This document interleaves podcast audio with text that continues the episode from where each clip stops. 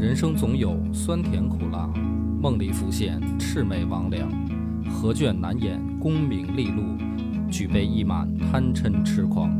野史下酒四电台，道出不一样的精彩。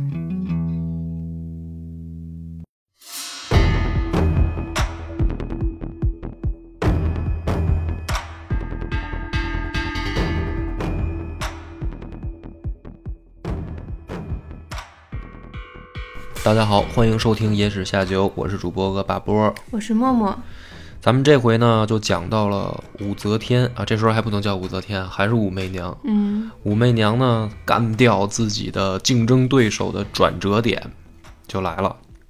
这个转折点就是她又怀孕了。嗯这回呢，怀胎十月，咔嚓生一大胖小子，起名字就叫李红。你原来看过那个《大明宫词》吗？特别早的一个电视剧，我看过，但是有点忘了。有点忘了哈。这里边那个太平小的时候，不是老是红哥哥红哥哥吗？啊，就说的是这位，嗯等于武则天和这个李治的第一个儿子。生出儿子以后呢，机会就来了，他就琢磨说，我能不能再搞一些什么猫腻？于是被他想到了一招这个屡试不爽的好办法，就做了一个小木偶，木偶上面呢写上老公的名字，啊，然后呢扎上小钉子，嗯，啊，这些都没有用，你不用学这些啊，你知道就行了。对，我知道，我知知道但是没有我怎么会学这些？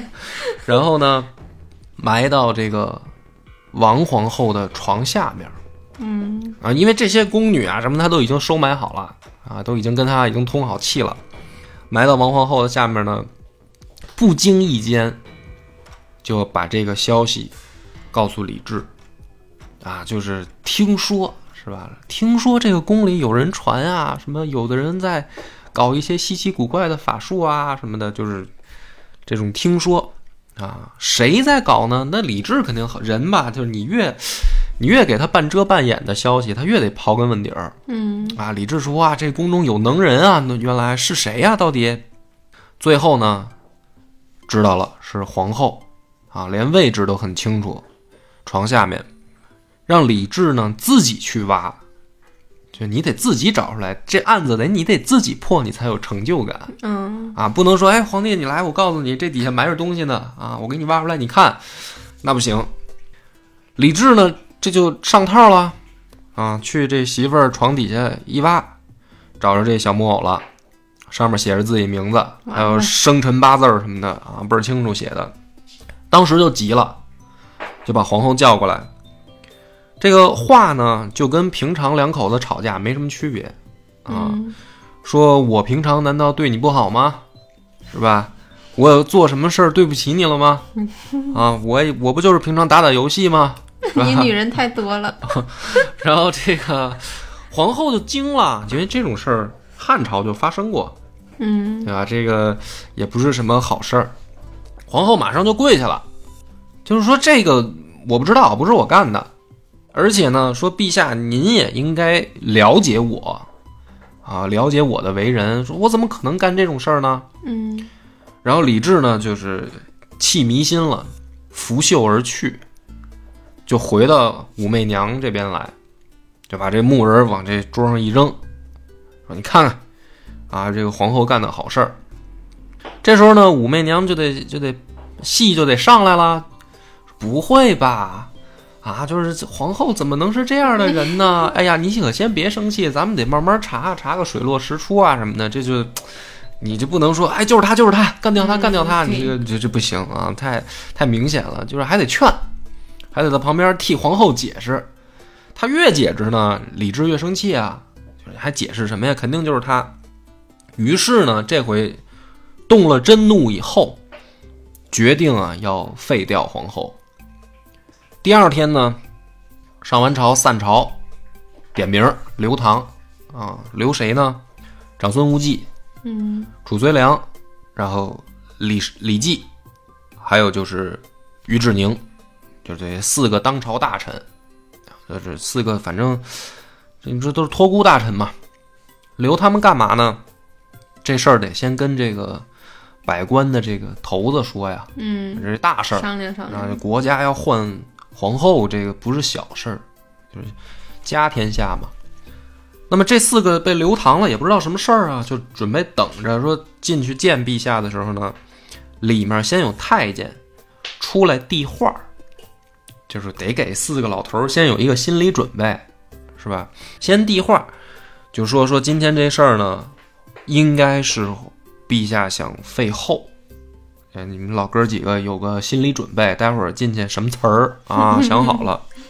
太监走了以后呢，这哥四个就商量啊，就是说这事儿不行。先是长孙无忌就带头了，上回他就碰上这么一起儿了，他装糊涂给糊弄过去了嘛，糊了过去了，又来，是吧？肯定不行。而且呢，他就拉着这个褚遂良和李绩啊，还有于志宁，这个就先商量好，说待会儿啊，进去呢，咱们就表态，就反对他，嗯哎，别顺着他说，就反对他。只要咱们四个这个串通好了，他肯定也这事儿也办不成。没过一会儿呢，太监又出来了，又说了一消息，说贬吏部尚书柳氏为荣州刺史，然后擢中书舍人李义府为中书侍郎，就是一个人员调动。先告诉他们四个，嗯看起来呢两件事没关系，啊，实际上呢关系很紧密。这个柳氏是皇后家的亲戚，皇后的舅舅，嗯是这样一层关系。那么这个家伙被贬为荣州刺史，啊，原本是吏部尚书，就是这个相当于人事部部长，啊，直接给外放成这个外地的这个边远地区了。李义府又是什么人呢？李义府本来是长孙无忌看不上的人，就是长孙无忌觉得这个家伙啊一身邪气，啊，一看就是个奸人、奸贼啊，就看不上你这样的小人。本来是上书要弹劾这个李义府的，就是这样的人啊，就干脆就是外放吧。嗯结果呢，被升官了，升成中书侍郎，啊，副部级。那么这个政治信号就很明显了，就是皇帝这回要动真格的了。你们四个呢，知道你们刚在外面刚才商量什么的，嗯是吧？肯定又是憋着反对我，但是呢，先给你们一个下马威，再商量一次，再进来见我。老头儿都不傻呀，这长孙无忌一看说这是停征面折了，咱们就要就今天晚上说完了，明天肯定上朝就是这事儿。嗯这只不过就是咱四个呢，这个资格比较老啊，身上的口袋比较多，在丐帮当中威严也比较高，所以呢，先通个气儿。明天肯定就是要说这事儿。那么长孙无忌呢，就是说这事儿绝对不能让步，不能同意。嗯李绩也不表态，不说话，在那儿好像若有所思。褚遂良呢就比较仗义，褚遂良说：“老哥哥，你啊是这个国舅，皇亲国戚。”说司空大人呢就指着李绩，说是国家开国的这个元勋功臣，啊，你们两个反对呢，啊，跟皇帝就是得顶牛啊，容易造成皇帝说这个忘就是忘忘亲忘公，什么意思呢？就是说啊，我今天因为儿女私情，是吧？我的这个开国的两个大功臣，嗯，我都我都吵架，这个呢有损于圣上的这个形象，啊，不好。说这个事儿怎么办呢？我呢无才无德，啊，我来跟陛下顶牛，出事儿呢也是就等于我担着。嗯啊，不要伤及，比如你你长孙无忌，你是皇帝舅舅，不要伤及你们的这个亲情。李绩呢，你是开国的这个功，而且你是武将啊，嗯是吧？就是生怕就是历朝历代啊，就就怕这个说啊，你用完人家了，你就卸磨杀驴，嗯对，是吧？你因为武将都是抛头颅洒热血的这个嗯战场上拼出来的功绩嘛，啊，你这个当了皇帝，然后你现在忘记了他们当当年对国家的贡献，这说出去不好听。我呢没事，我一文臣，是吧？我也跟皇帝没亲戚关系，哎，我跟他顶牛。这有的时候呢，交朋友就应该交这样的人。就褚遂良比较靠谱，啊，老头就商量好了，四个人就进去。进去以后呢，李治就直接就说说我要废掉皇后，原因呢是这娘们咒我。褚遂良就起来了，商量好了嘛，起来了说不可能，你有证据吗？是吧？这你这是听人一说你就要废后，是吧？国家这么大的事儿，你这不能听流言流言蜚语啊。李治呢就把这木头人拿出来了，说这证据确凿啊，我有物证。褚遂良说这也不能当证据，对吧？说别别人陷害皇后呢，嗯你甭管在哪儿找出来，你都不用告诉我你在哪儿找出来的，那怎么不可能是别人塞到比如说皇后这个屋里，让你给找出来了？说你这也当不了证据。说到这儿，按说啊，这事儿就没法争论了嗯啊。就是褚遂良呢，就是说不好听点儿耍无赖，就是我不听，我不听，我不听，我不信，我不信，我不信啊！反正你要离婚就是不行，我就带头反对 啊，不许离婚。李治呢，你你还说你你这吵到这儿你怎么吵？李治就放了一句狠话，他说：“就算这次的事儿跟皇后没关系，但是啊，这中国人说话一般，外国人也一样，听但是后面嗯一般都是重点。他说：“但是皇后没儿子，这也犯了是吧？这个六出了。嗯就是我离婚，我就他不咒我这事儿，他也该离。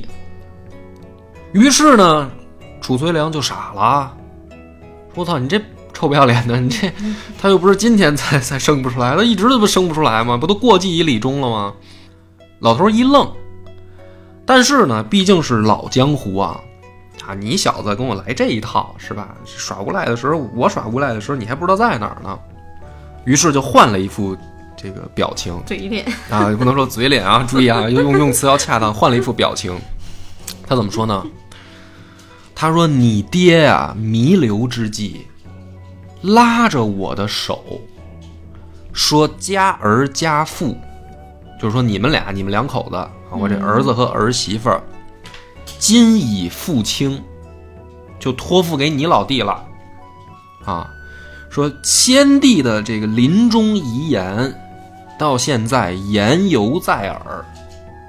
啊，我这闭上眼睛，我都能回想起来李世民那喘不上气儿，告诉我说，这个今后我这个儿子儿媳妇就靠靠老弟你托付了。嗯说陛下的话，这言犹在耳。你今天要离婚，你想？你想还想不想得起你爹临死前说的是什么？老江湖啊，你不要跟我扯什么这个有儿子没儿子，是吧？没儿子，你爹都没说什么，不厚是不孝，你这应该老家儿最先不高兴，对吧？那我这娶一儿媳妇儿，我这么大一江山，将来传给谁？你这老家儿都没说什么，你爹都说这是好儿媳妇儿，好好过。你现在要离婚啊？那我呢？我今儿要同意了，我没脸见陛下，就没脸下去见你爹。嗯，这一招属于杀手锏。李治呢，一看这老家伙动用自己老爹都抬出来了，怎么办呢？明日再议，吵不过他，嗯这个再没想想办啊，法。我我不我今儿今儿看来我是说不服你了，明天再说。啊，四个老头儿呢就出来了。出来以后呢，这个没有不透风的墙，也不知道这个消息啊怎怎么就走漏了。走漏呢，然后就传到了一个人这个长安令，叫裴行俭那儿。裴行俭呢，一听说这个事儿就知道是大事儿，马上呢就去拜见长孙无忌。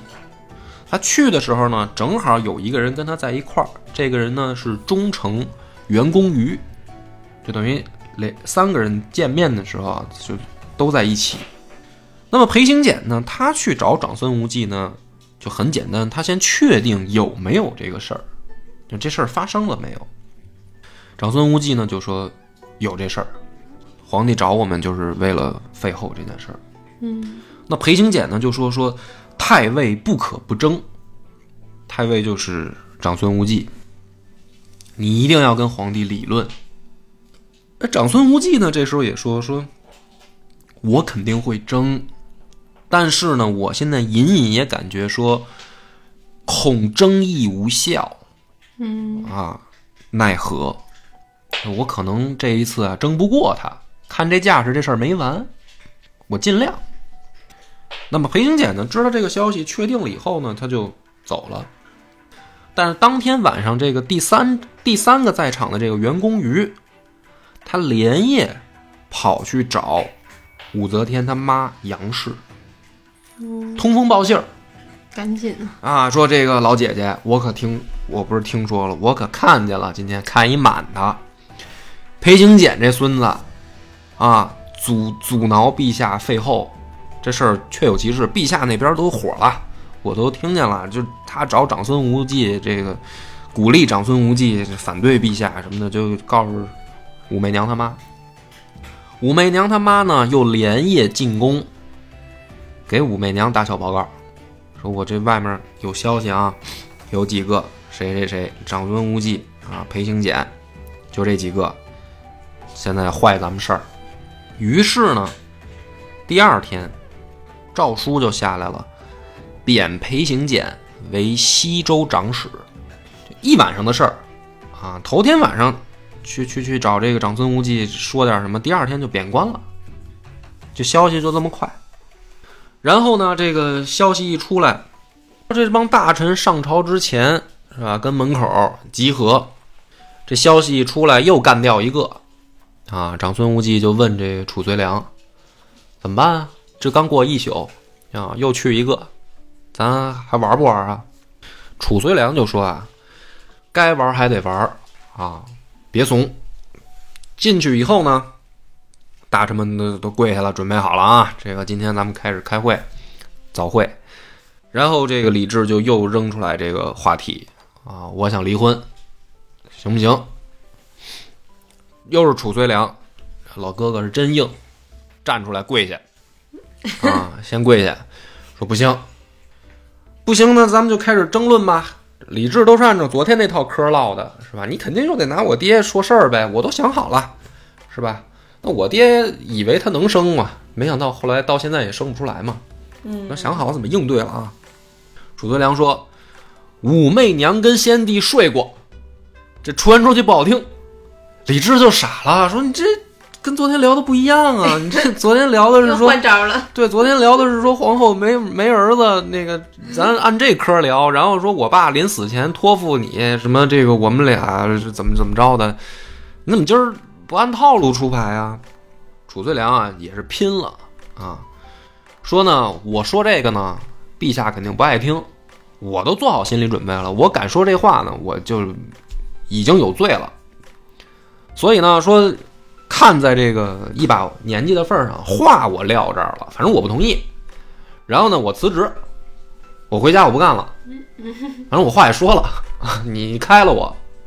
然后这个时候呢，这个更诡异的一幕就出现了啊，有点野史成分了啊。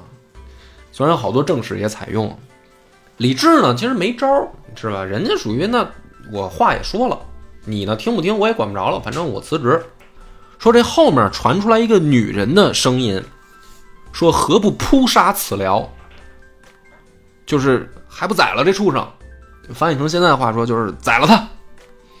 当时这话一出来，长孙无忌都坐不住了，因为一猜这背后肯定这声儿哪儿了，就是武媚娘说的呗，嗯跟后面偷听呢，是吧？然后看见褚遂良出大招了，他忍不住了，他要弄褚遂良。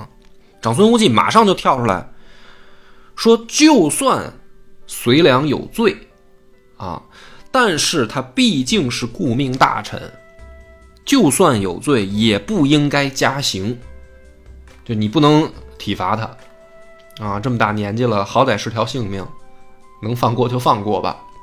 于是呢，这个李治说：“那今儿又没法聊了，退朝，啊，下班。”是刚上开个早会是吧？开早会直接到下班啊，都回家不聊了。当天晚上呢，回去就商量啊，就找武媚娘说：“咱这个两起儿了，老头儿真硬，嗯，这说不过他怎么办呢？”武媚娘说：“我觉得不一定，我觉得有希望。怎么有希望呢？今儿这个早会啊，少一人，你没发现吗？”李绩没来，李治说是啊，是这个司空大人今儿早上递进来假条了，说这个病了武媚娘说：“这节骨眼病，昨天还没事儿呢，今天就病了，说明李绩有想法，嗯就是跟长孙无忌和褚遂良他们不一条心。你按说又不用你李绩冲锋陷阵，是吧？又不用你停征免折，你只要跟着就行啊。你还请一病假，你不来，说明你有想法啊。所以呢，说陛下，你现在连夜招李绩进宫，你问问他怎么想。李治说：“哎，这好像有点道理啊！这老小子早不病晚不病，这会儿病，肯定是有话说。得，连夜呢就把李绩招进来，就还是说这事儿啊，说这个爱卿是不是有什么想法啊？李绩这个家伙呢就比较贼啊，他这个答复的呢很有技巧。他说：“这个是陛下的家事儿，何必问外人呢？”啊，那你这个意思呢，其实很简单理解啊。表面一层意思就是说，你们两口子的事儿离不离婚，我一个外人，我不便多说，你没必要问我嗯啊，我是一外人。但是呢，你换个话来理解，就是你们两口子的事儿，别人没有没有道理插嘴啊。那就是褚遂良也是外人，褚褚遂良也是外人啊。对啊，所以你这事儿到底干不干、行不行的，他们说什么不重要啊。这就是李绩这个家伙的这个巧妙之处啊，谁也没得罪。反正我，你要问我意见，我也没说，我没说过我不同意还是不同意。于是呢，这个时候就得说了，说这个有有坏人啊，啊，这个坏人呢就叫许敬宗啊，当时的这个礼部尚书。这个家伙呢，现在来说啊，还没办什么露脸的事儿，嗯，将来很露脸。他是被唐书记载在《奸臣传》里边的奸臣啊《奸臣传》，哦，而且呢，名列榜首，这是第一个啊。这个许敬宗呢，嗅觉很灵敏，闻着味儿了 啊，闻着什么味儿呢怎么？想起狗？啊，就就是这种人，你可以把它类类同于这个狗狗啊。他嗅觉很灵敏，就是说这个事儿行与不行，能不能办成，那不是还是皇帝说了算吗？那么现在呢，皇帝的态度已经很明显了，啊，很明确了，是吧？下半身思考了。那么这个时候呢，我应该迎合圣意，啊，我得站在皇帝这边。然后这个许敬宗呢，就开始在朝中啊，散布一种歪理邪说。他说什么呢？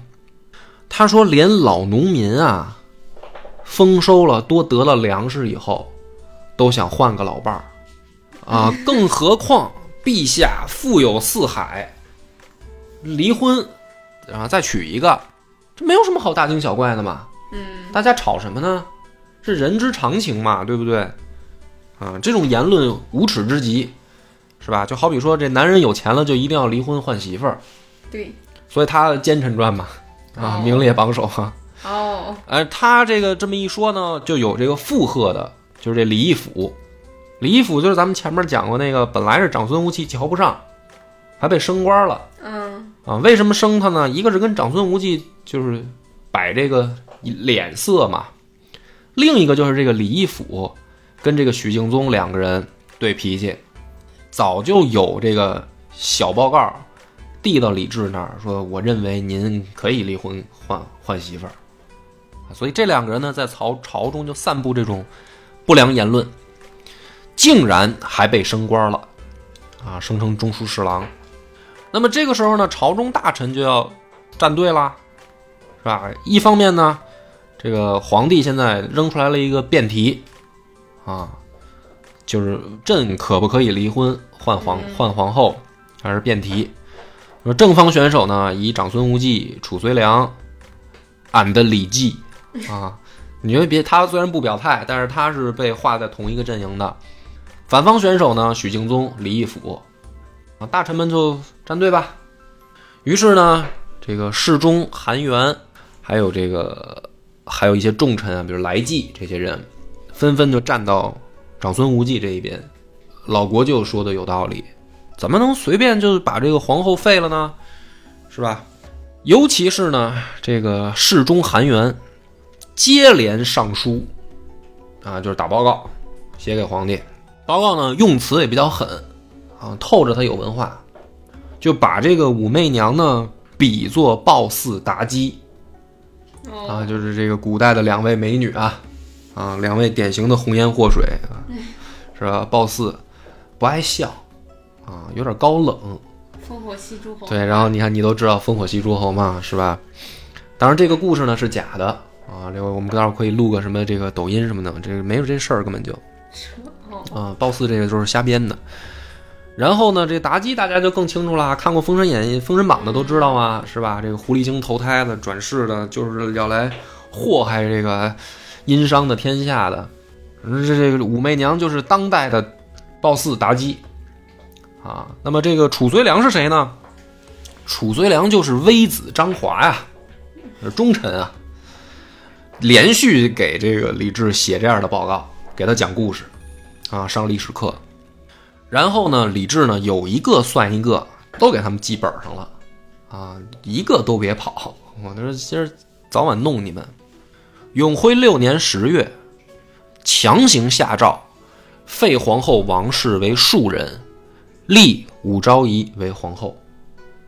这事儿我自己就能定，你们不听你们你们反对无效嗯啊，有点儿这个白景琦娶香秀那意思。你们妈爱爱爱高兴不高兴，我先反正把这事儿定了。你喜酒你爱来不来，反正嗯你不来，你最后全给你们家开了啊。然后呢，百官就清楚了啊，这个事儿闹半天，它不是辩论赛，是吧？嗯，合着这已经是这个内定好的选秀啊，那不不是辩论赛，那就咱们还站个屁队啊，就没有必要了，那就恭喜皇帝吧。于是呢，这个王皇后连着萧淑妃，你说这里面最惨的就是这萧淑妃，嗯，人家说没她屁事儿啊，说她早就都败阵了，这个一块儿被打入冷宫。打入冷宫以后呢，李治很开心，就是搞了一个盛大的典礼啊，人家皇帝就不是搞婚礼了，办个一百桌什么的，这太俗。开一特例，允许武媚娘和自己同乘御车，登楼，接受百官的跪拜。这百官不就急眼了？哎，你看，你把这些文人想的太善良了 啊，那基本上跪倒一地啊，是吧？就大家都山呼啊，恭喜陛下什么的，就是那你能怎么办呢？这个时候可能是第一次啊，我觉得武媚娘尝到了权力的这个甜头，嗯，很有这个成就感，你知道吧？就跟这个现在抖音的拍那个段子说，这边是朕给你打下来的江山，啊，这边也是朕给你打下来的江山，是吧？这个很爽，底下这个一帮大老爷们儿啊，跪跪在底下山山呼这个万岁的，自己在这个城楼上跟跟老公两个人是吧？这有点烽火戏诸侯那个感觉。嗯然后呢，许敬宗、李义府两个人啊，因为这个事儿再次加官进爵，就搞得跟拥立有功似的，这这比立一皇帝好像还差不了那意思啊，这就荒唐。然后呢，朝中开始啊，就说李治也不知道是什么疯了还是怎么着，就是什么大小政务啊，都跟媳妇儿商量。嗯啊，就是就是这个什么，比如说啊，比如说咱们这个国家这个出一什么什么事儿，媳妇儿，你觉得我这事儿应该怎么办？他老干这个，然后呢，武媚娘呢就给他胡出主意，啊，说这事儿应该怎么办，那个事儿应该怎么办？嗯，我觉得啊，应该应该怎么怎么，就是反正我也不知道他们都商量什么。按理说，我说这个两口子状态应该是，比如说老婆，咱俩今儿吃什么啊？是是是吃肉还是什么？这这商量商量还行，国家大事儿他们也商量。可能是正聊着吃的时候，难免提到朝政的事儿。啊，也有可能嗯啊，说最近这猪肉又涨价了啊，这个咱们是不是在猪肉这儿应该减点税 啊，是吧？可能可能是这么聊吧，我也没当过皇帝，我就只能靠猜测啊。问题就来了，问题说时间一长啊，李治就觉得这个武则天有点强势啊，就是说好多事儿怎么感觉一开始我是请教啊，这个商量问他意见，后来好多事儿好像他就做主了，是吧？就是比如说这个老商量说今儿晚上吃什么啊，比如说我一开始我说今儿吃什么？我请你去。我可能是客气客气啊，其实我内心可能想好了吃麦当劳。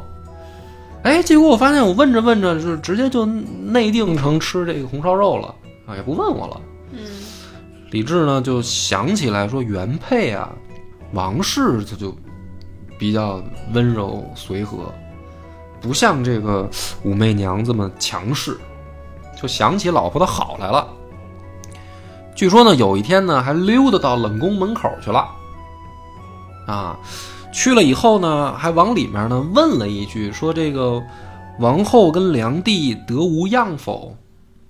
这个臭男人啊，渣男，啊嗯还想起前任了。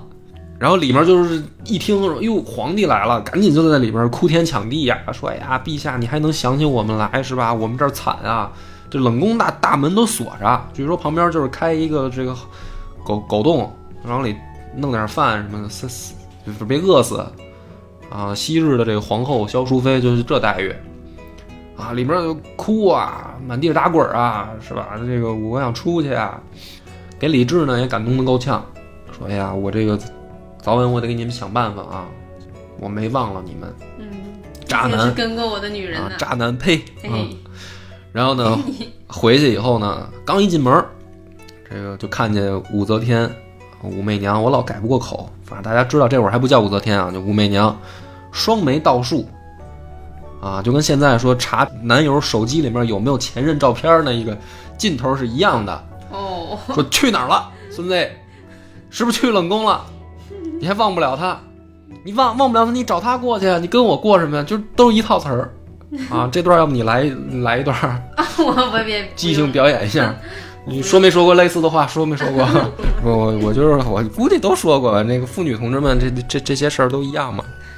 然后李治的表现呢也很模范啊，我没有啊，我没去，我没想，是吧？这个我就不承认。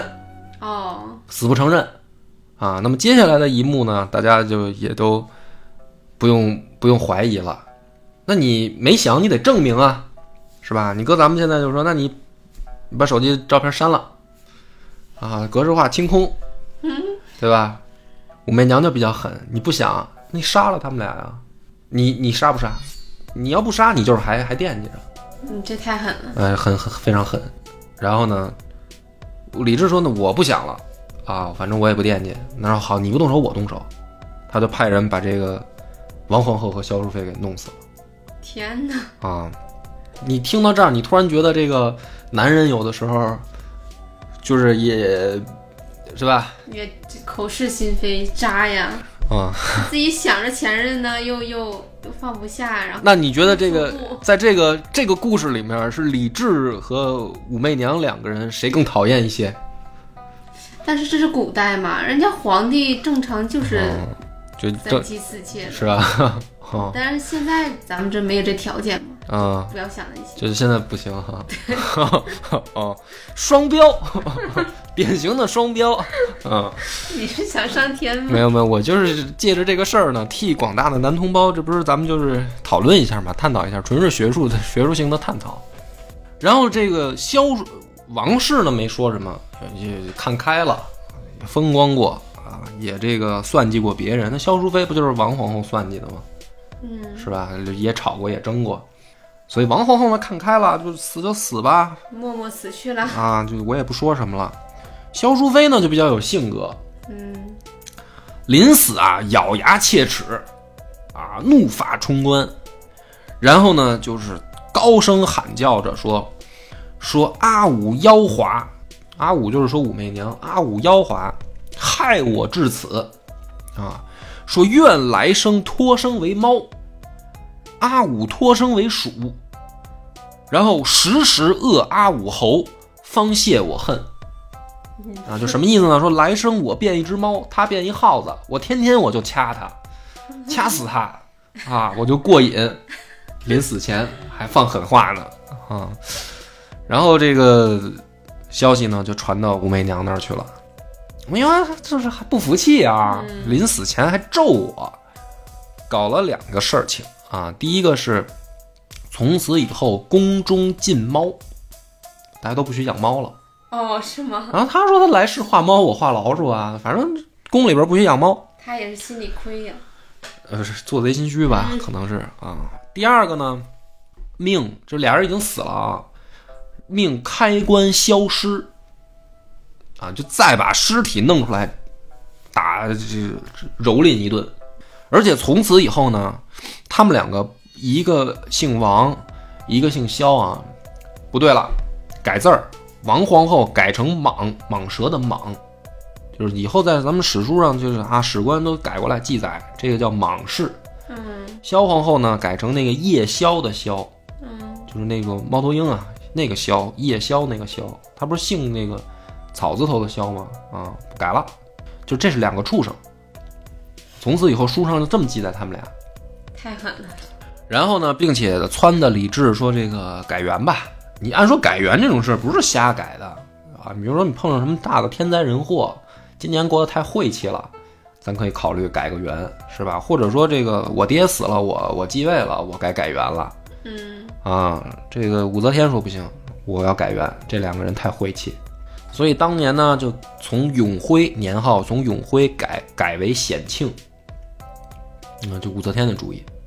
然后呢，还没完，武则天呢就撺的许敬宗上书上本，说什么呢？太子李忠，就是王皇后过继来这个，本身出身就很微贱嘛，就是他老妈李氏，可能我估计就是宫中的可能一个宫女之类的，本身出身就很微贱。那当时立成太子，不就是因为这个莽皇后没生儿子吗？啊，我得用起来啊！莽皇后没生儿子，所以立的他吗？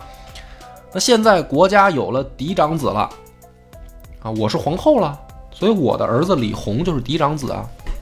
那么这个李忠是不是应该边靠一下啊？啊，这许敬宗就上书，那也很顺利啊，是吧？道理都对啊，都站在他那边了，理，道理永远站在他那边，说说的话都对。你乐什么？我看你今天 没有，好像有点脾气。没有没有没有，然后就是说说那就换吧，换太子吧，就把这个李弘立成太子了。然后当时那个小黑本上记的什么这个韩元侍中韩元中书令来济有一个算一个外放贬官，啊，贬成州刺史。然后呢，这个一切事儿都办妥了，李治开心了，啊，武则天也武武媚娘也开心了。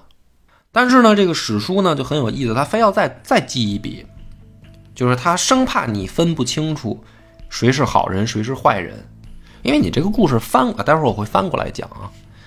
就是他怕怕你分不清楚呢，他就单记了一笔，说当时呢有一件案子，就是洛州有一个美女姓淳于，啊，淳于氏，淳于氏干了一件好事儿，通奸。啊，红杏出墙，所以我们我们就叫他淳于杏儿，啊，然后呢，这个作案被抓起来了，下狱。一般在古代这种事儿就是个死，啊，不守妇道嘛。嗯但是没想到呢，这个李义府听说了，说这个杏儿啊长得水灵，就派人去牢中看他，一看呢发现真水灵，于是呢就串通大理城毕正义。嗯，这个王法私放，就把这个信儿给放出来了。放出来干嘛呢？这个李义府给纳在纳为妾室，啊，那这个就黑黑不提白不提的，就是这死罪就免了，嗯给收了房了。后来呢，这个事儿呢，也有可能正义的大臣暗中走漏消息啊什么的，就是传出来了，说这个大理寺有冤案。于是呢，传到李治那儿，李治说：“那这个事儿咱们查一查嘛，成立一个专案小组查一查。”就派给事中刘仁轨和侍御史张伦两个人复审此案，就说听说有一个女的怎么应该判死罪，后来这个人没了，哪儿去了？查查这个怎么回事啊？李义府呢，怕这件事漏了，就逼着这个大理丞毕正义自杀。就是他不是把这个女的私放给给我当妾了吗？嗯这事儿现在陛下派专案组来查，那早晚得查到我头上啊。所以兄弟，你自杀吧，你放心，嫂子啊，什么这些家里面什么爹妈，我都替你安排。你要不死，嘿，你等着的，我死我也得拉你一块儿死。你私放的呀，嗯是吧？这个恶人的嘴脸就露出来了。然后呢，这这个等于这事儿这么一搞，这个毕正义就自杀了。自杀了，这专案组呢就说那怎么查？没法查了。李治呢就知道这里面有猫腻，而且大概率就是这李义府干的。没想到呢，武媚娘就拦着不让他往下办啊！这是功臣啊！对于我来说，我这能当上皇后，这个李义府出了大力了，嗯不要动他。那朝中这帮大臣呢，有这个正义之士啊，你这这还行，贪赃枉法，只手遮天，造了反了，这不就啊？这这朝廷里面谁说了算呀？到底这家里面，然后呢，有一个正义的大臣叫王义方，他呢有一天回家，直接就给他妈跪下了。他说：“妈，我有一个事儿，如今呢朝中出了一件案子，我觉得的正义已经缺席了。你给我起这名字是吧？王义方，我觉得正义不应该缺席。但是呢，说我这个事儿捅上去以后，很有可能我就玩完了。我应不应该站出来？”老妈说：“儿子，为娘别的不敢说啊，当年跟你爹定这名儿的时候，就是希望你啊慷慨就义，啊，去吧，啊，这个做你该做的。”于是呢，第二天，王一汪王一方当朝啊站出来，说这个李义府擅杀六品四丞，应否作罪？啊，朝廷命官，你这个就给逼死了。嗯是吧？然后呢，慷慨激昂，昨天晚上跟家写了可能半宿，这奏折呀、弹劾这个李义府的奏折啊，写好了，当朝就念，堂堂堂堂念完以后，你按理来说呢，正常的这个剧情啊，就是我们幻想当中那一套这个剧情，应该是这个龙颜震怒，然后把这个奸臣当众推出去，是吧？斩首，然后以告天下，这个正义得到昭彰。结果呢，李治呢四个字说你毁辱大臣，就说这个王义方啊造谣生事，毁辱大臣，贬为蔡州司户，然后李义府顺利的逍遥法外。就是史家可能生怕你分不出谁是好人谁是坏人，还特意给你加这么一笔嗯啊。但是我这是咱们就翻过来讲了，该。这事儿怎么听怎么像是宫斗剧，好像不太对，哪儿不对呢？首先第一个就是李治是不是个傻子？啊？因为你听吧，这基本上这李治在这个这一出戏里面啊，属于智商掉线。啊，基本上啊，基本上就是人家想让他干什么，他就跟那小木偶似的，要跟着人家就是就干去了啊。这个李这武媚娘这耍一个小小心眼儿，然后李治就跳进去了，是吧？就跟那没吃过没见过的一样，是吧？你这弄一个可能十七八岁的处男啊，说这个你要是啊嗯同意了行啊，我就就嗯就就怎么着怎么着的，那什么都敢干。哎，李治疯了，没见过女人似的，就是不至于吧？嗯您皇帝，他说这武媚娘，然后这帮好多就是说武媚娘这个有妖术似的，弄不得跟那得多漂亮啊！你想想，就是把李治弄得神魂颠倒的，原配也得弄死啊，这个小萧淑妃也得弄死，可着这个武媚娘折腾，然后这舅舅也不认了，这个托孤大臣也不认了，嗯我就非得跟他结婚。这得亏是个皇帝，弄不好我就觉得要私奔的这架势啊！怎么这智商这不在线了呢？突然，是这么回事吗？那么这里面呢也有坏人嘛，啊，说这个李义府是吧？许敬宗这些人坏人，这个李治看不出来。那这个李绩呢？李绩是不是坏人呢？那后来好多人说李绩就是个墙头草，啊，是个站队党。嗯看见皇帝这个色迷心窍了，就马上站队。李绩也不是好东西，然后讨厌、恶心、呸，是是这么回事吗？应该不是。那我推测是什么呢？干掉旧外戚嘛。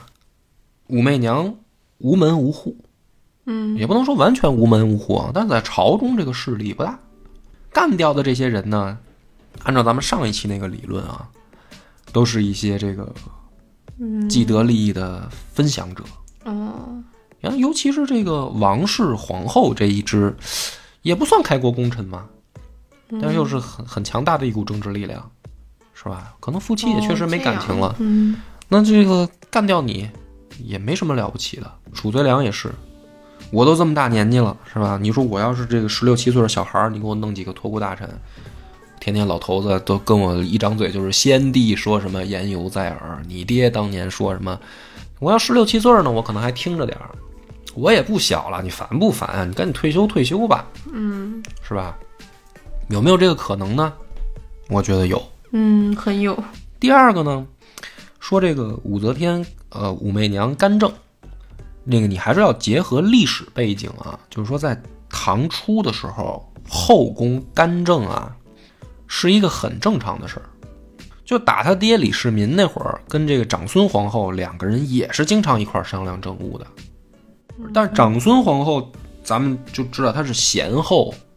有一种说法说，她当时在后宫写那些什么女诫呀，那些那个妇女的那个道德标准那些，因为那书后来大家没人看啊，不知道到底写的是什么。但有一种说法，就那不是写什么女的应该三从四德、什么道德标准那些，那就是写女性作为这个皇后应该如何辅佐皇帝治理天下，是一些政务性文章。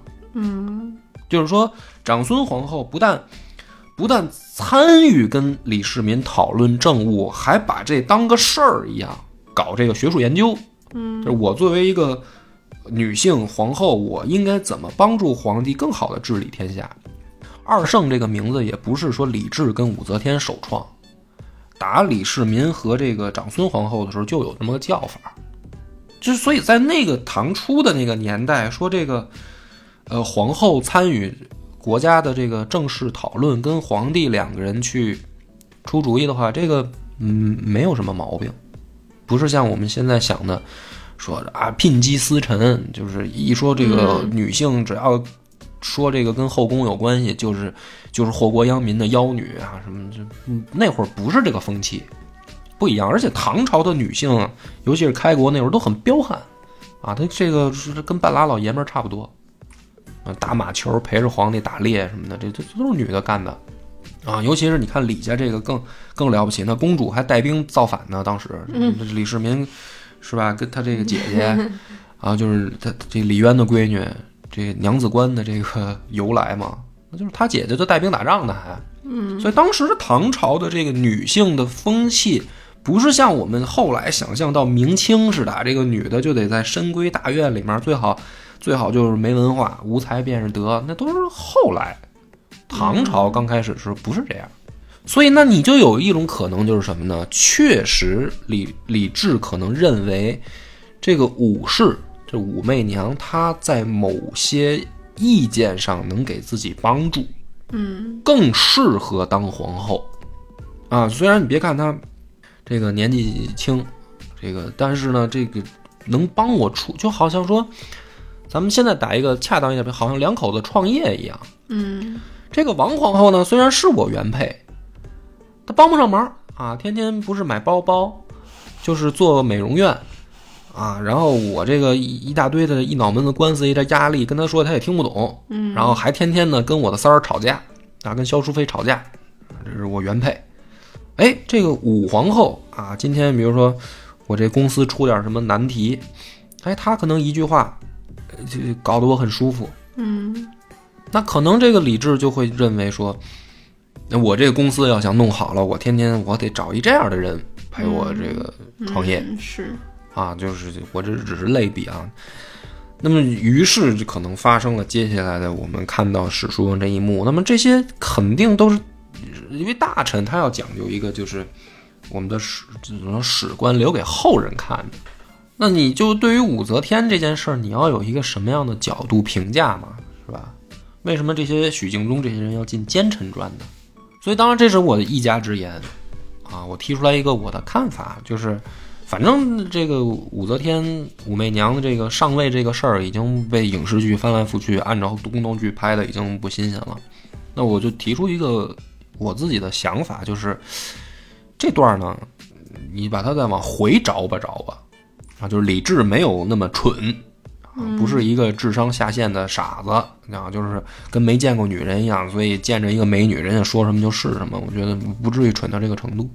还有再加上当时的这个政治风气的这个背景，女性干政到底有可不可以，会得到什么样的评价来说的话，当然了，后来呃武则天做了一些事儿，还是有点儿越雷池了，但是目前为止还没有。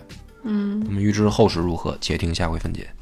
然后也在给我们自己打个广告啊，就是我们搞了一个抖音号啊，上次还忘说名了，抖音号也叫野史下酒啊。对。然后你要拼音也能搜到野史下酒。然后我们会录一些，有的是节目当中的精彩的小段落，然后放成小视频搁进去，也有一些是跟节目没关系的啊，就是我可能聊天的时候，突然我们想到哪儿，我就讲了一段录下来，然后放到抖音上，就是大家看个乐儿吧。然后看的时候点个关注、点个赞什么的啊，帮我们也看看帅气的波哥，嗯，帅气谈不上，帮我们也攒攒人气什么的 啊。感谢大家收听。我们的微信公众号叫“柳南故事”，柳树的柳，南方的南。如果还没听够的朋友，欢迎您来订阅关注。